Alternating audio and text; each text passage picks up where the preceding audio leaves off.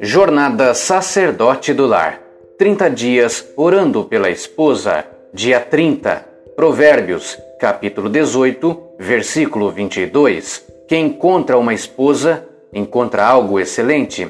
Recebeu uma bênção do Senhor. Os amigos podem ser totalmente honestos um com o outro, mas as amizades correm perigo quando a verdade não é dita com amor. Como você está falando com a sua amada?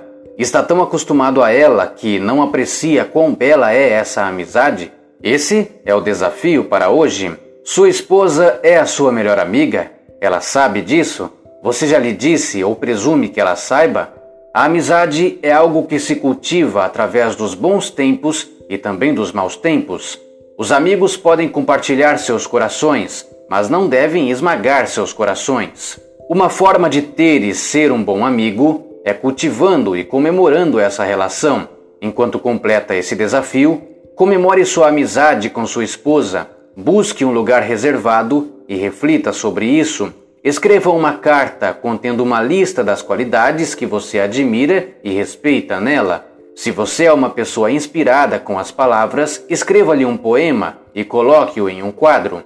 Talvez você possa também preparar uma comida especial só para vocês dois e então, leia para ela a carta ou o poema, pergunte-lhe se você pode orar por ela, e se ela estiver disposta, dê graças a Deus pelo amor e pela amizade que os une. Peça uma bênção especial para sua casa. Como você viu nesses últimos 30 dias, a exortação é sinônimo de amor em ação. Meu amigo, de que maneira esse desafio motivou seu coração e sua vida? Deus te deu ânimo enquanto buscava formas de animar a sua esposa? Acaso houve dias difíceis nos quais você simplesmente teve que confiar que Deus estava trabalhando? Houve dias em que foi difícil deixar os resultados a Ele? Lembre-se de que Deus é fiel e Ele te abençoará por sua disposição em lhe obedecer.